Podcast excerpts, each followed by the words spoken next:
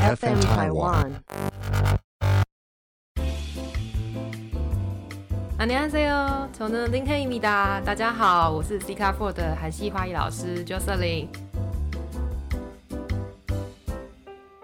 就有一天呐，我在上课的时候，我们刚好要做铁丝，要把一朵花一朵花这样串上，其实蛮像做串烧的啦。说实在，然后我就问老师说：“老师，那请问一下，我直接一根从头串到尾不行吗？你知道那很像什么？就是不要讲说串烧了，我们平常不是吃那个糖葫芦，那个草莓，就这样一颗一颗一颗串在一起。”他就说：“那你做架构干嘛？你去做烧烤店好了。”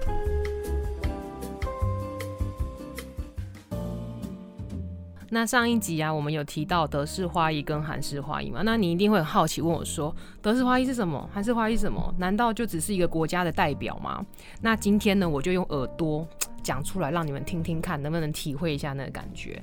哦，其实德式花艺啊，讲起来很简单。我们的所有架构型的东西，什么叫架构？比如说，我想做月亮型的东西，我想要做爱心型的东西，我想要做一些。呃，别人看不懂的东西，什么叫别人看不懂的东西？就是在一个很多树枝上面呢，做出一层一层次的架构，再把花顺着它的那个长的方向，把它架设在上面。其实这个就很像是德式花艺。那有些人可能比较看不懂，他们会认为说这是考试的花吗？因为它比较没有跟不怎么接近我们生活花。可是其实我们喜欢花艺的人哦，我们没有在分的，我们基本上只要是花都是漂亮的。那有没有听起来大概有一点想象？比如说，像我们课程里面有一个什么叫平行花束，来，那你现在啊，就是坐停停，然后把你的双手打开，有没有感觉到平衡呢？这种就叫做平行线条花束。我们会多两 round 的，就是比较长出来的那种花束，就叫做平行线条花束。其实平行线条花束是在花艺里面，德式花里面算是蛮基本的花艺形状。然后我们再靠我们自然的花的线条啊，去把它的那个平行的感觉做得更明显。那你说为什么我们家可以把德式花跟韩式花艺加在一起？其实基本上我觉得色彩性最重要啦。其实现在的人都是，我就说过是靠视视觉或照片、影片来看未来就是我们的花艺发展性。所以其基本上这两个东西就是我我们韩系花艺其实也需要德式花艺的基础架构。那我们搭上韩系花艺的色彩性，比较符合现在年轻人喜欢的主流啦。那你看，其实有时候你会看到韩系花它常常会突然中间一个作品，然后突然跳了一根花、两根花，拉一个立体感。可是德式花艺他们比较，他们把线条都会拉的整体性。什么叫整体性？就是它不会有一根、两根突然跳起来。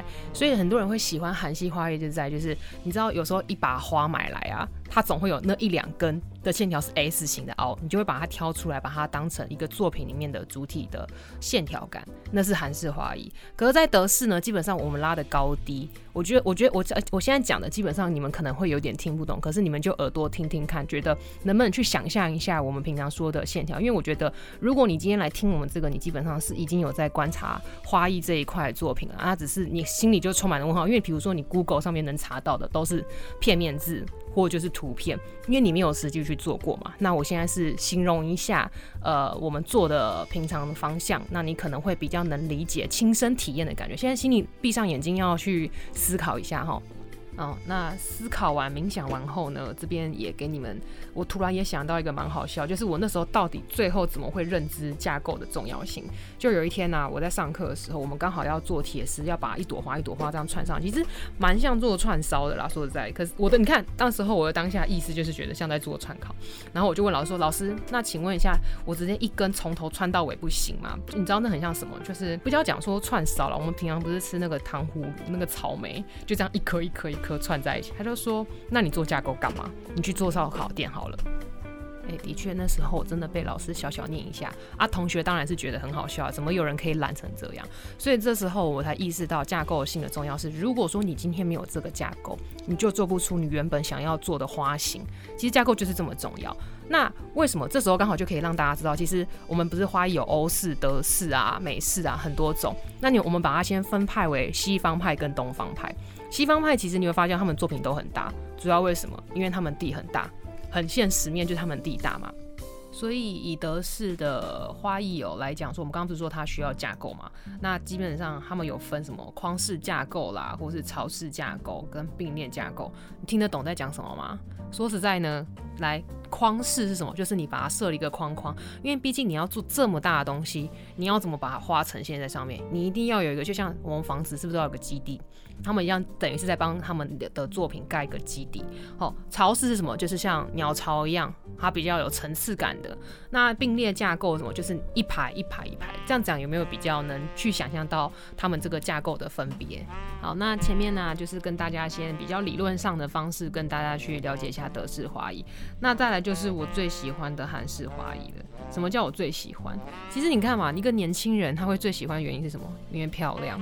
这是很现实面，因为我最近刚好也面试一些学员，然后他之上我有跟他们聊过这些问题，我就说，那你知道我们家主要是在做德式跟韩式吗？他说，对，他知道，可是他也是因为韩式的风格被吸引而来的。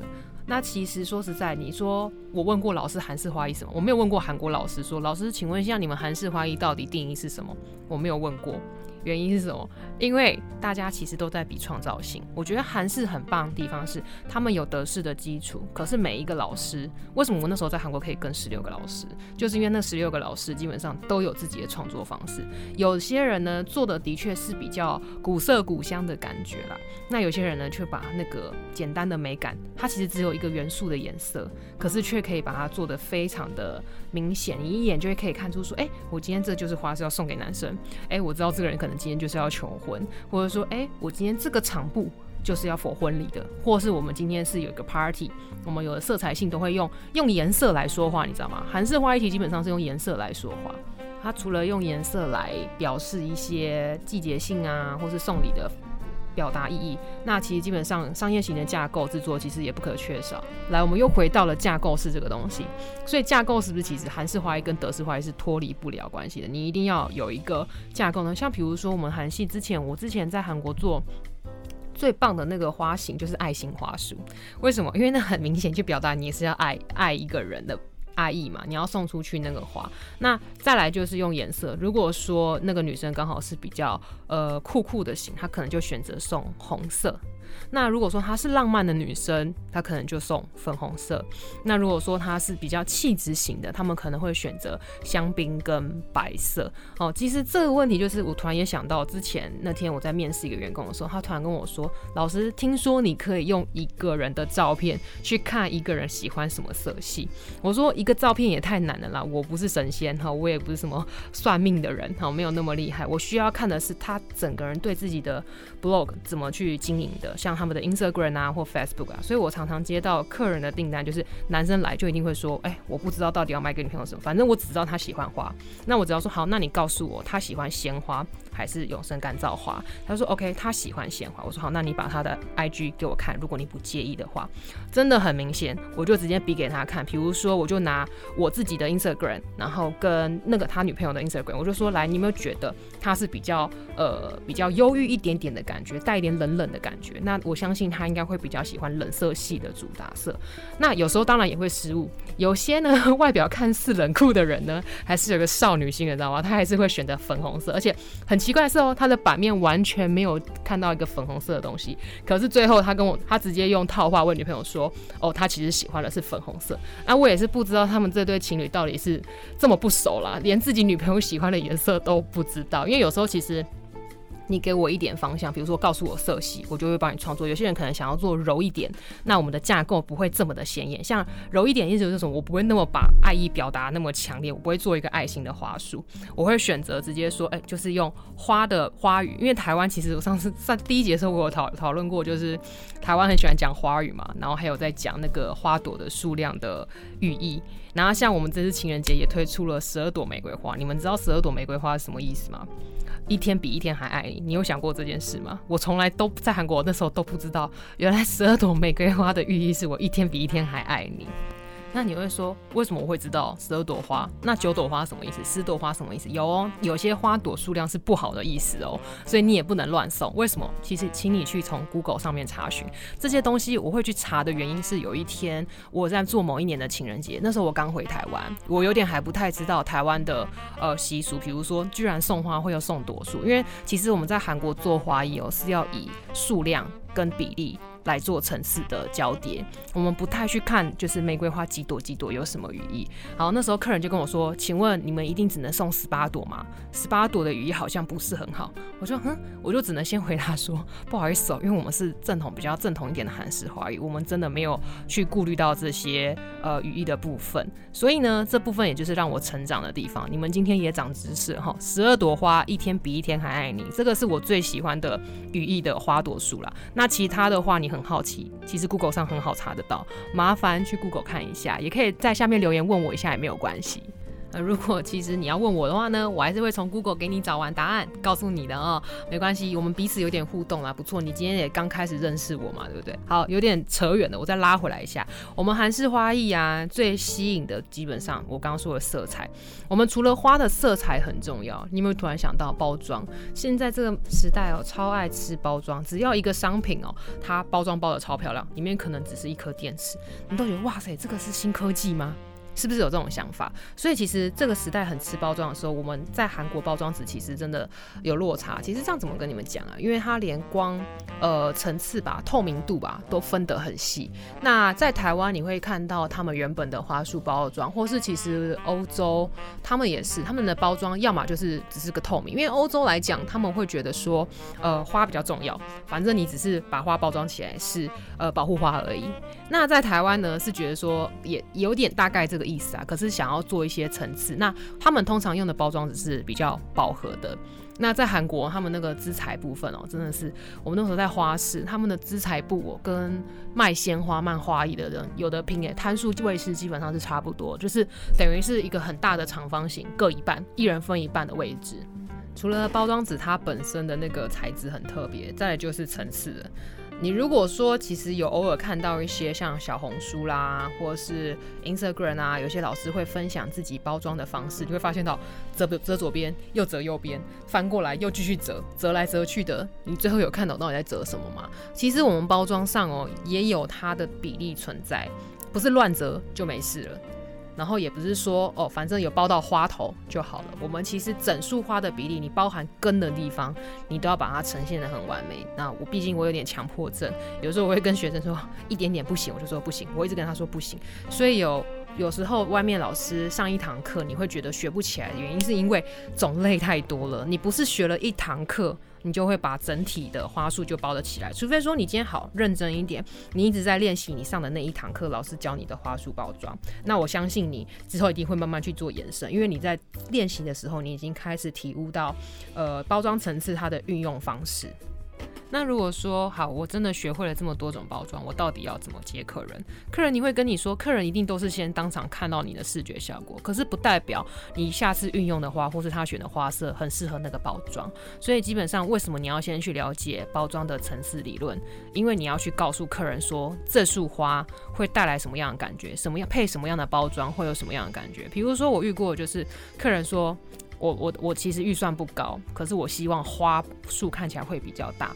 那我们就会帮他不不包层次感的，为什么不包层次感不会被折就不会缩下去？相对的，它会看起来比较大气，不会变比较小。那如果说我遇到客人，就是说他可能喜欢花量比较多的，因为那个是喜欢花的女生，她可能回家会呃，如果她舍得拆我们的包装啦，然后呢，她就会呃自己去照顾花。那他们可能会选择，就是我通常会直接推荐他们层次会比较多，会看起来比较精致一点点。至于怎么折呢？我现在只能跟你说，左边折，右边折，中间也折，反过来也折。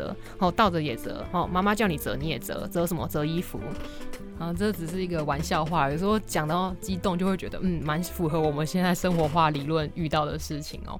对啊，那其实其实今天大概介绍到这边，应该就是说你们对德式花艺跟韩式花艺应该多少有点基础了解了啦。我们不把它讲的很。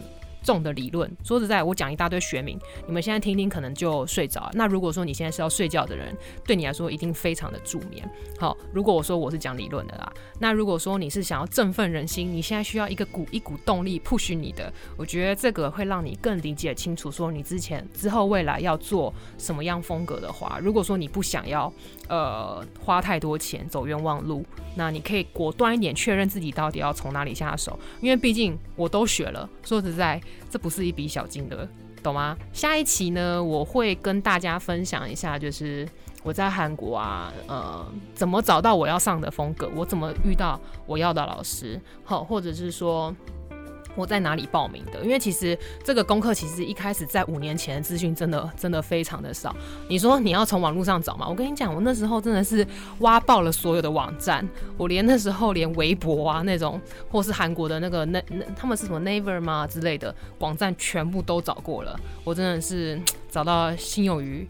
力还是为足啦，微微的足，因为我就是一个动力在那边，只要你有动力哦，凡事都 OK 啦。好，那我们就今天先分享到这边吧，下一期就是来听听看我在韩国的，呃，算什么初体验吗？对，